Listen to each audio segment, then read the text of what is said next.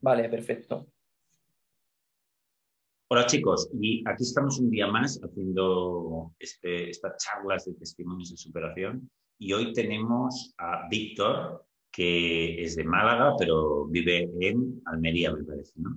Exacto. Vive en Almería, entonces Víctor es médico, ¿eh? tenemos la oportunidad de tener también, es un profesional tan bueno de la salud, eh, que está, está estudiando, está haciendo la residencia en, la especialidad es endocrinología. ¿eh? endocrinología. un tema súper interesante porque eh, cómo funcionamos a nivel metabólico y todo eso es un follón que es muy importante conocer. Eh, pues cuéntanos, Víctor, ¿qué es lo que te sucedía a ti? Bueno, pues yo he tenido todos los talks habido y por haber. Eh, si quieres te cuento un poco porque yo cuando era ya pequeño yo tenía bastantes tendencias obsesivas y creo que todas las personas orientadas hacia la consecución de metas, sobre todo en, en profesiones tan demandantes, tanto a nivel cognitivo como, como a nivel, sobre todo, que te tienes que sacar un MIR, una oposición así, que es súper competitiva, que te hace llegar al, al máximo de tu rendimiento, pues creo que este tipo de personas tienen las máximas papeletas porque, porque si bien son muy productivos y si bien consiguen sus objetivos con bastante facilidad por cómo son, por lo enfocados que son, orientados, disciplinados y tal, pero la tendencia a hacer TOC es brutal. Así que no sé yo hasta qué punto una cosa se compensa con la otra. Yo he probado las dos caras de la moneda y la del TOC no mola mucho. Así que bueno, desde pequeño pues tuve este tipo de, tendencias, ¿no? Pero claro, yo no sabía que eso era TOC. Claro, yo eso no sabía que era TOC hasta que leí tu libro, porque realmente yo en mi vida he tenido varios, pero lo no sé cómo lo he ido superando, ¿vale? Y ahora ya sé, ya sé cómo lo he hecho, ya sé cuál ha sido el proceso y por eso lo quiero contar, pero realmente he hecho mucho. Al principio, perdona, Víctor, claro. Sí. que lo, lo, hacías de manera intuitiva cuando, cuando eras y ahora después de, leer eso. aprendiste a hacerlo de una manera sistemática. Eso, eso es, exacto. Antes lo hacía de forma, claro, eso es lo que tú has dicho, de forma intuitiva. y luego ya con la técnica como que ya no tengo miedo a mi mente nunca, porque cuando lo superas de forma intuitiva dices, ¿y si vuelve? No sé qué. perdona si te corrijo, pero... Sí, tú dime. Porque intuitivamente muchas veces hacemos bastante bien, pero no acabamos con el del todo. Entonces, es verdad. Un poco de miedo anida ahí dentro. Entonces, claro, va a volver cuando, cuando en momentos claro. cuando le dé la gana, puede volver, ¿no? Entonces, solamente, yo esto lo digo muchas veces, lo he dicho muchas veces a mis pacientes, ¿no?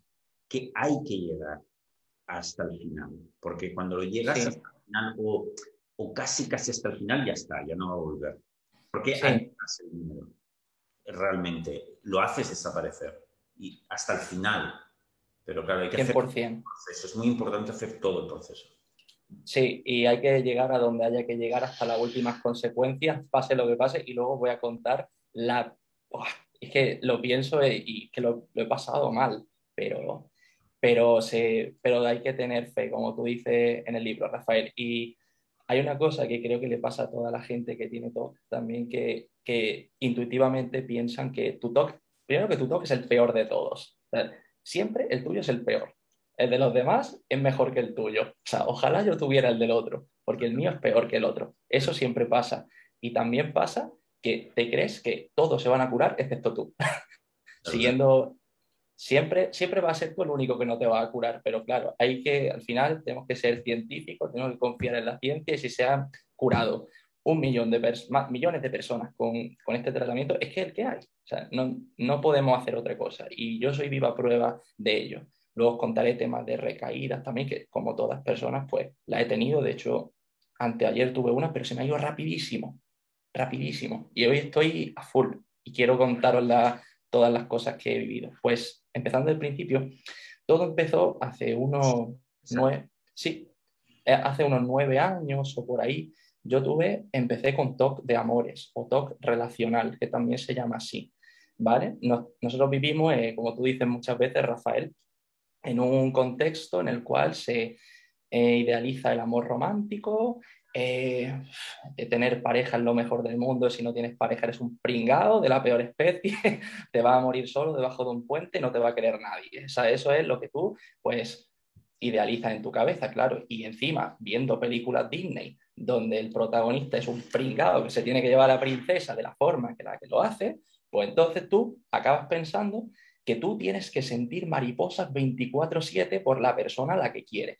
Y si eso no ocurre, entonces es que no la quieres. Entonces tú ya pues empiezas con personas, empiezas a quedar con parejas, normal, pues tu edad 16, 17, 18 años, empiezas a quedar con, con tus parejas, ¿no? Y, quedas y dices, y, a ti te gustan de verdad, o sea, y tú quieres seguir quedando con ellas.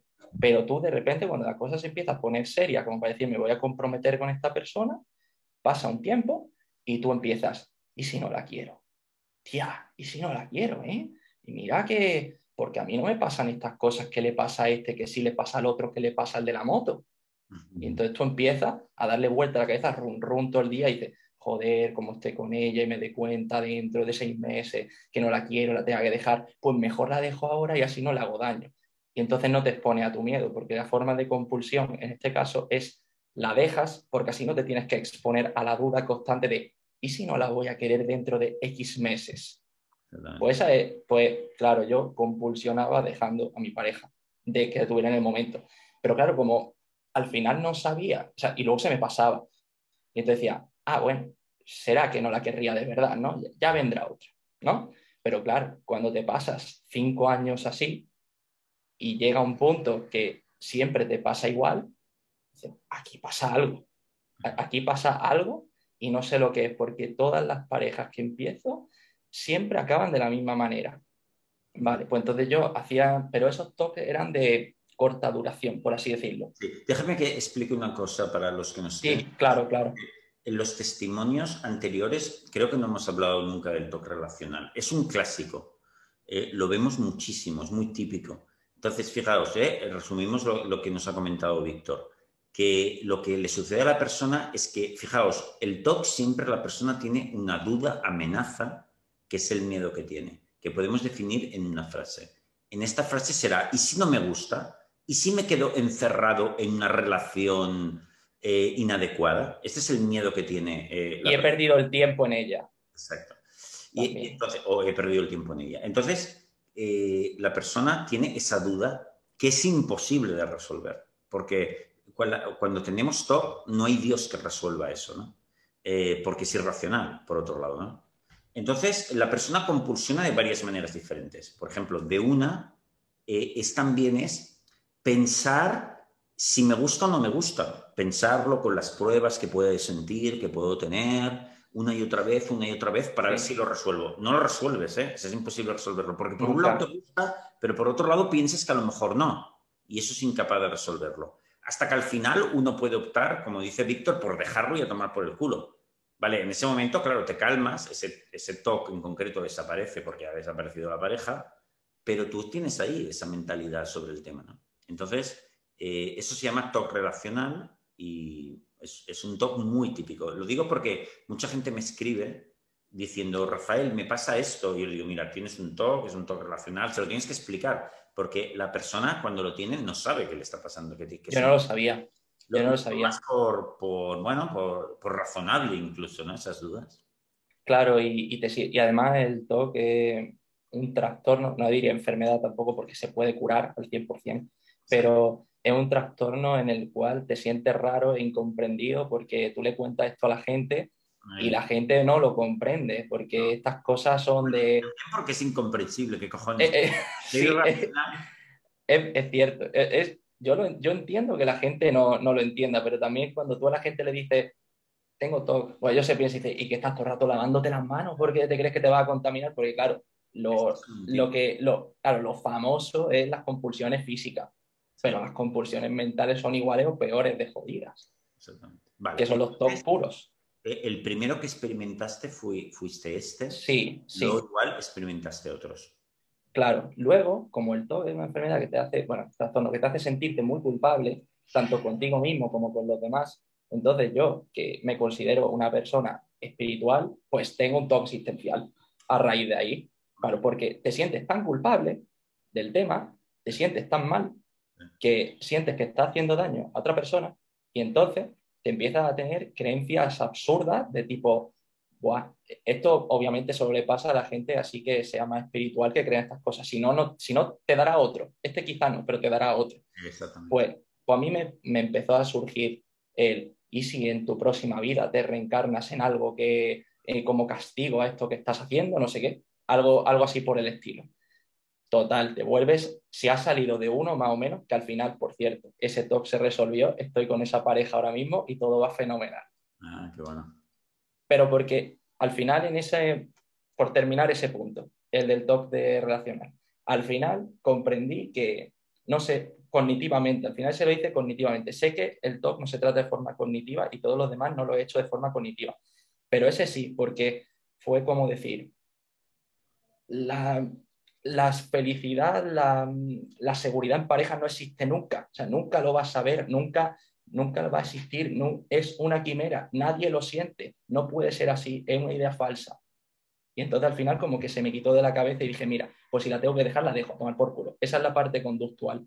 Esa es la parte conductual a la que me expuse y dije, mira, si la tengo que dejar a los tres meses eh, porque no me gusta y le digo encima, fea, no te quiere, me voy, pues pues lo dejo y ya está, y no pasa nada.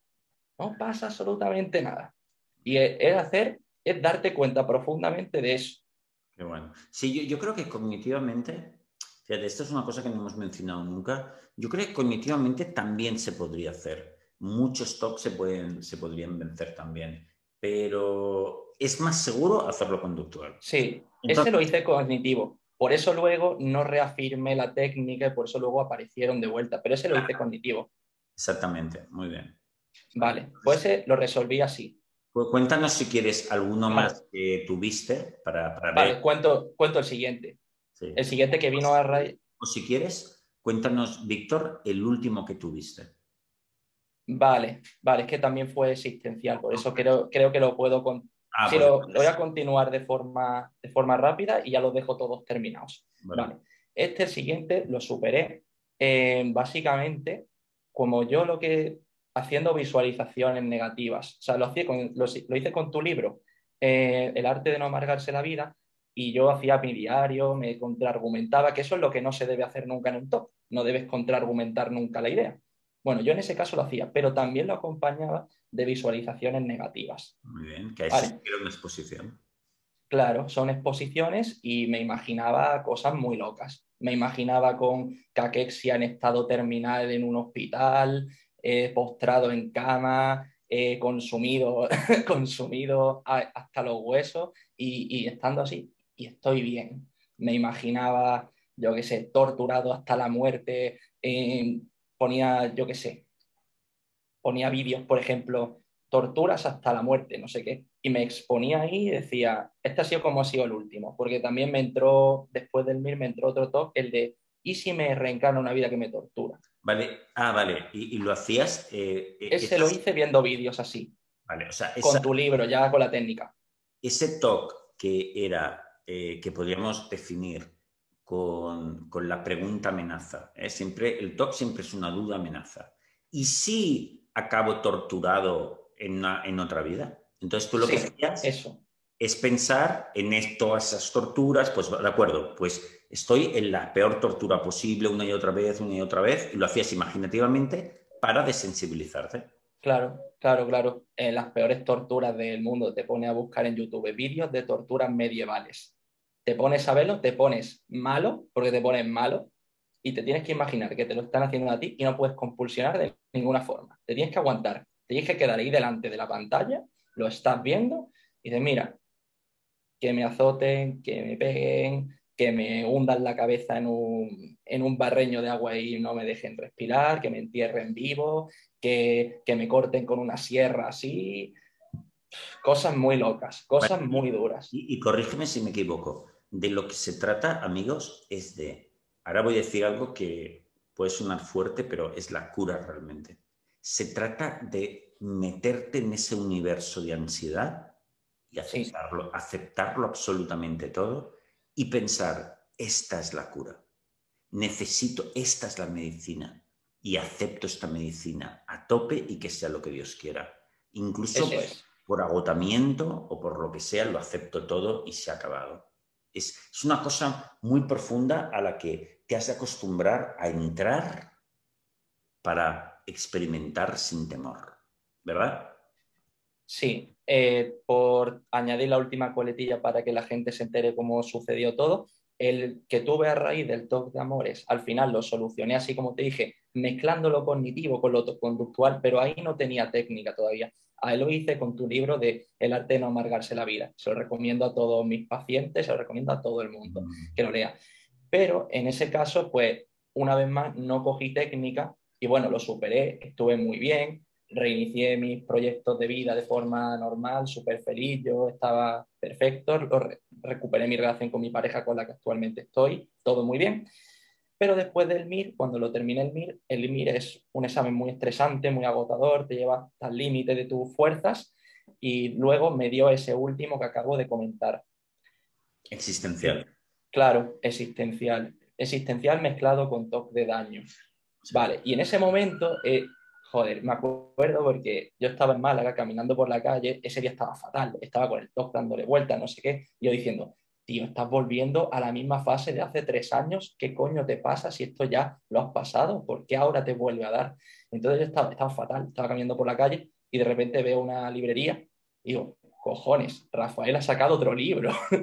Entro a la tienda, dice, sin miedo, el método comprobado para solucionar sus obsesiones. digo, eso me pasa a mí, eso es lo mío. Y cojo y sin ningún tipo de miramiento me lo compro, empiezo a leer, digo, tú lo que tienes es un toque como una puta catedral. Yo hasta ese momento no sabía que había tenido toque en todo este preciso momento hasta hace cosas de dos, tres meses. Wow. Y, y mira desde dónde se ha remontado todo el periodo que yo tenía patrones obsesivos hasta que desarrollé TOC como tal y yo no lo había sabido en ningún momento que yo lo había tenido. Hasta que me leí el libro y dije, mira, ya lo había leído en, en sí, en Nada es tan terrible, lo había leído. Que hay tres capítulos que hablan de esto, pero muy brevemente. Claro, pero se mete más en ansiedad, no en TOC. Exacto. Claro, y claro, cuando leí ya, joder, yo lo que tengo es esto, y yo lo que tengo que hacer es esto y me puse a trabajar, a trabajar, a trabajar con los vídeos, esto que he dicho, con visualizaciones. Dije, mira, en el peor de los casos que me puede pasar, me voy al hospital, me ponen mi dazolán en vena, me ponen ahí sedado y me muero así y no pasa nada. Y lo mejor, y lo mejor de todo esto, que cuando superas el TOC, es que le pierdes el miedo a todo. A, a morir, a que morir joven, a que te atropellen, a cualquier cosa, a que te caigas de cabeza de un quinto, o sea, es que te inmunizas contra el miedo. Y es lo mejor que, y, y cuanto antes más joven te pase, mejor. Mejor, porque antes vivirás más libre de miedo. Voy a enchufar una cosa. Sí, perfecto. Porque si no la batería. Perfecto, ya estamos. Muy bien, sí, sí, exactamente. Es lo bueno que tiene. Lo malo de tener un TOC o tener un trastorno de ansiedad es que lo vas a pasar mal. Y pero lo bueno es que tienes una oportunidad de convertirte en una persona especialmente libre y feliz. Sí, eso es cierto, porque no voy a mentir, se pasa asquerosamente mal, porque te tienes que poner con tu peor miedo a experimentarlo y a vivirlo, que te llegue la ansiedad hasta aquí y te la tienes que tragar y no puedes compulsionar absolutamente nada. No puedes rumiar en la cabeza. No puedes, tienes que trabajar la duda, tienes que es decir, bueno, como tú dices en el libro que dijiste, mira, no quiero, no, no sé la respuesta y, tampoco la quiero saber. Me da igual, no es relevante para vivir. Tengo que, tenemos que acostumbrarnos a vivir con dudas sobre las cosas que no necesitamos responder a todo para vivir la, vida. No necesito conocerlo todo, no necesito saberlo todo, no necesito eh, no necesito tener certeza absoluta sobre nada, solamente necesito saber más o menos qué voy a hacer hoy y que puedo comer y que tengo una cama donde dormir y ya está. Y no hace falta más nada. Has comprobado que además puedes alcanzar la serenidad, la felicidad, la, fortaleza mental. Sí, sí, se, alcanza. Y, y, aún pensando, yo tenía este tipo de pensamiento de, joder, no me voy a curar nunca, esto es un puto coñazo, es que de verdad la vida me castiga con esta puta mierda y a mí sí, a los demás no. Eh, esto no me deja disfrutar de nada, pero pero se, supera, se supera y cuanta más intensidad le pongáis, cuanto más cojones le echéis, cuanto más, eh, cuando más pesado sea, porque si bien es cierto que el TOC le da personas disciplinadas, cabezonas, obsesivas, más obsesivo puede ser tú a la hora de cargarte. Exactamente. Oye, y, se puede. Víctor, ha sido muy espectacular porque en cuanto has, has, comprendido la técnica y todo lo has ha sido muy rápido. ¿Has tardado un par de Nada.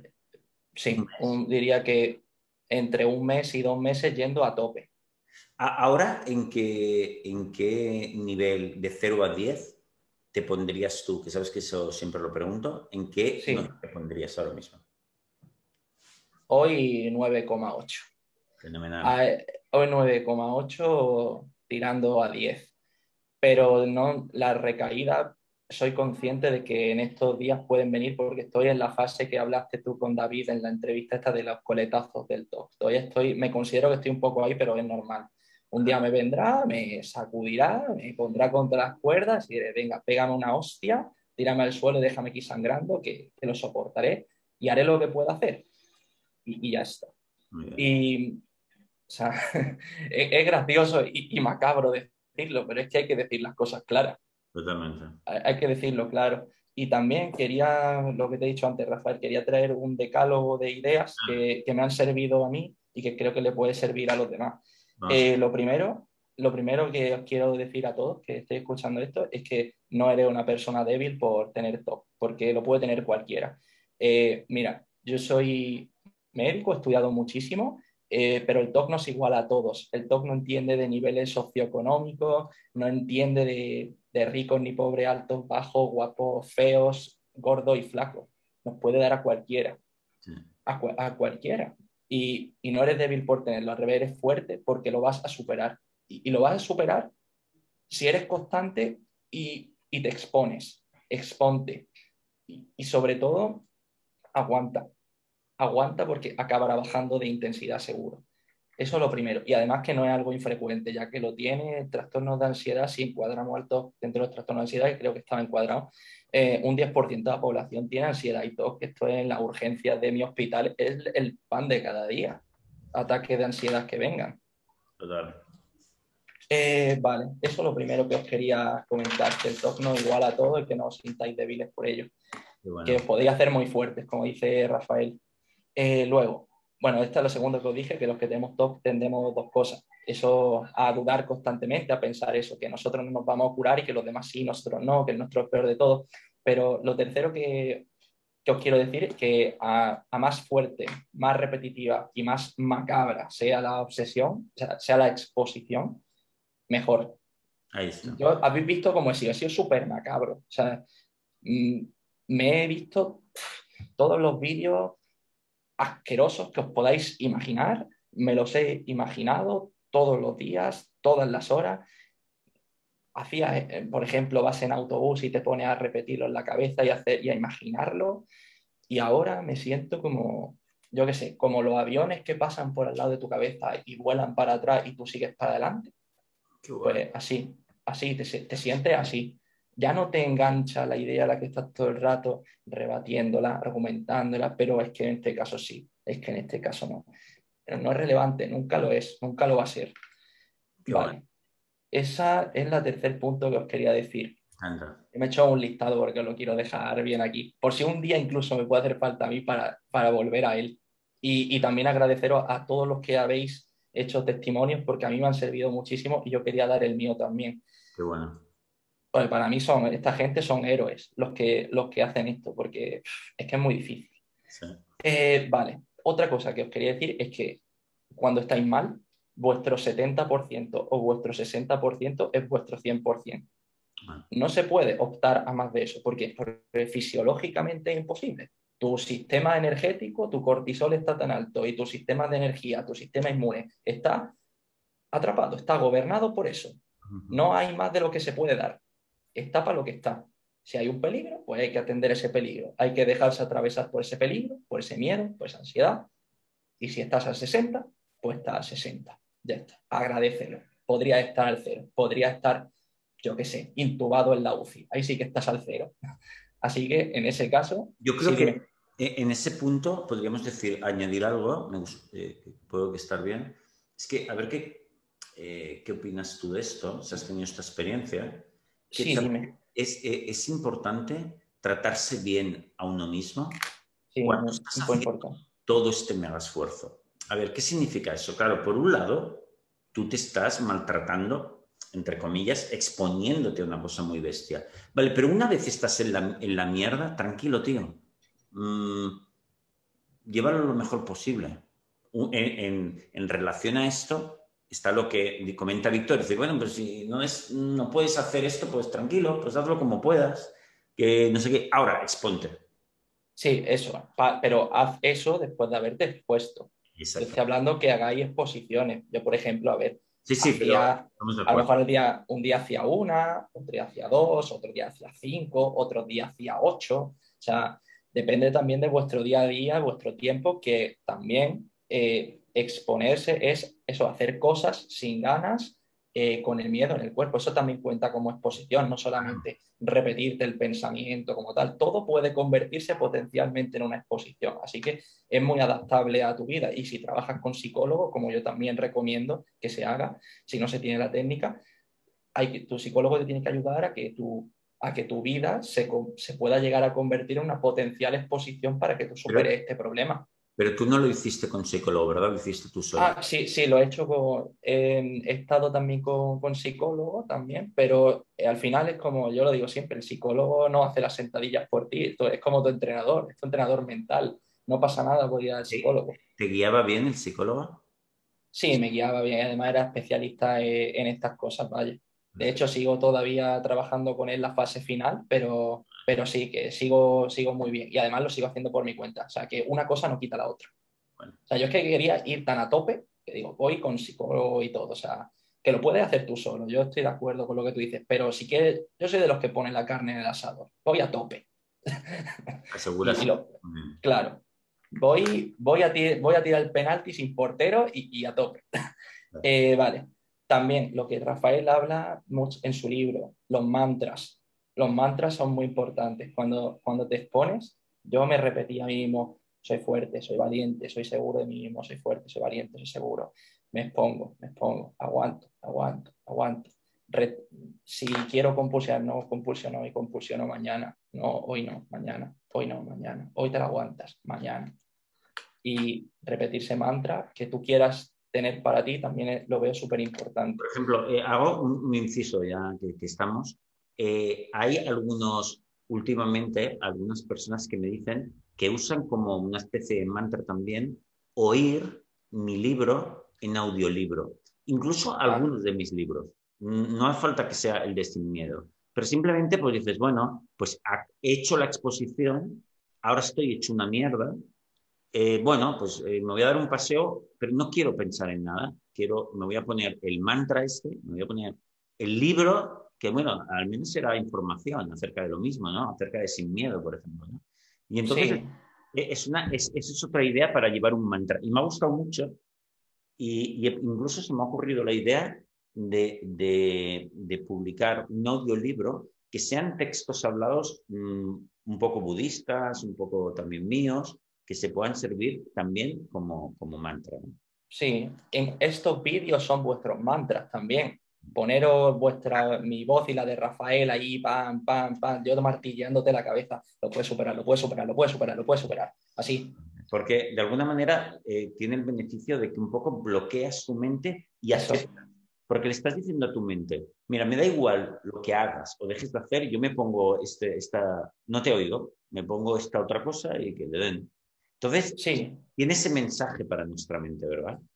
Hmm eso, lo que os he dicho antes también, que hagáis muchas exposiciones, visualizaciones negativas también de, de estas, enfermedades graves, accidentes mortales, todo lo que se os ocurra, que os ponga bien taquicárdico, que os ponga bien con el miedo.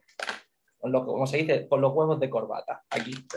Eh, también, la visualización de cuando estés bien. A mí me gustaba también, aparte de lo malo, también me imaginaba decir, eh, vale, pues cuando esté bien, el TOC me va a, me va a enseñar a, ser una persona que acepte más, me va a, ser, enseñar a ser más compasivo con los demás, incluso me va a mejorar mi espiritualidad, me, me va a hacer ser mejor persona, voy a poder ayudar a los demás, voy a ser más tranquilo, más sereno, voy a no tener miedo nunca más por nada, pase lo que pase. Me concentraba también en todo lo bueno que me podía dar el top.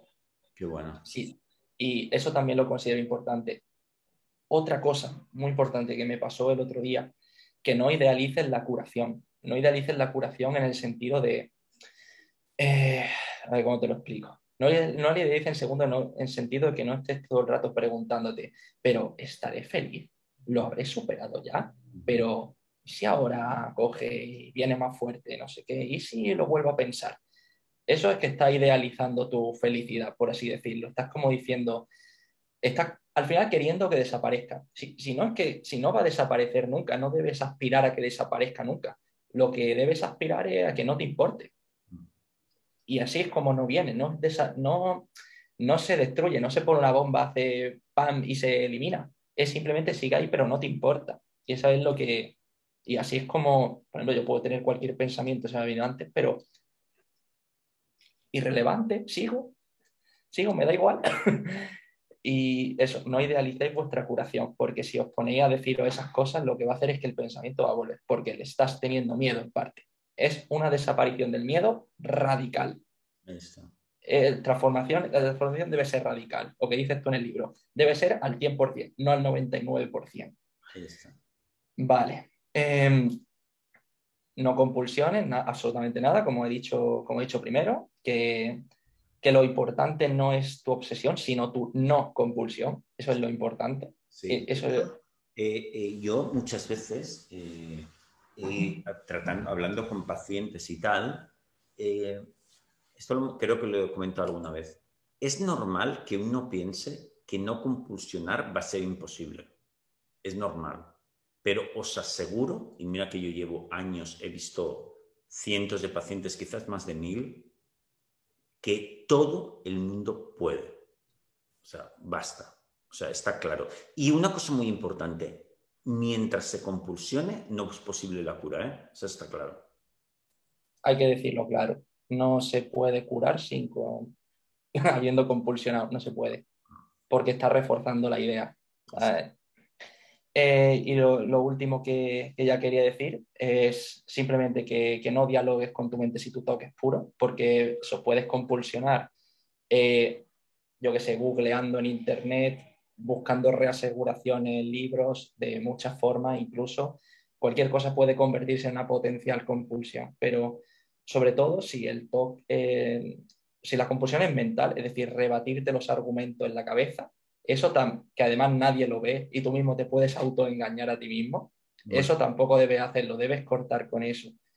Y se mejora muchísimo porque también la psicología cognitiva va de los argumentos. Si tú aprendes que la psicología cognitiva, como aprendí yo con el libro de El arte no amargarse la vida, aprendí que era la clave para la solución de los problemas mentales, para esto no vale. Lo siento, no es la panacea para todo, para muchas cosas sí, pero para esto en concreto no, absolutamente nada. Perfecto. Perfecto. Totalmente así. Oye, pues me han encantado estos puntos. Son, son fantásticos. Sí, y creo que tenía otro, se me acaba de ocurrir, pero bueno, eh, creo que he dicho los más importantes y principales. Y, ah, las recaídas. Las recaídas ah. las vais a tener. Vais a tener. De hecho, yo puedo decir que me curé y cuando me curé es que superé el 95% de, de eliminar carga obsesiva del pensamiento, hará dos semanas, ¿vale? En esas dos semanas he estado muy bien, por encima del 95% diría, pero no estéis comprobando todo el día que estáis al 95%, que os pasa lo que os dije antes. Entonces, en ese momento, puede ser que tenga una recaída por los coletazos del top. En ese momento, tienes que volver a lo mismo que hiciste previamente. Reintensifica la exposición, sigue igual que antes, ya está tardará menos en irse, lo antes posible.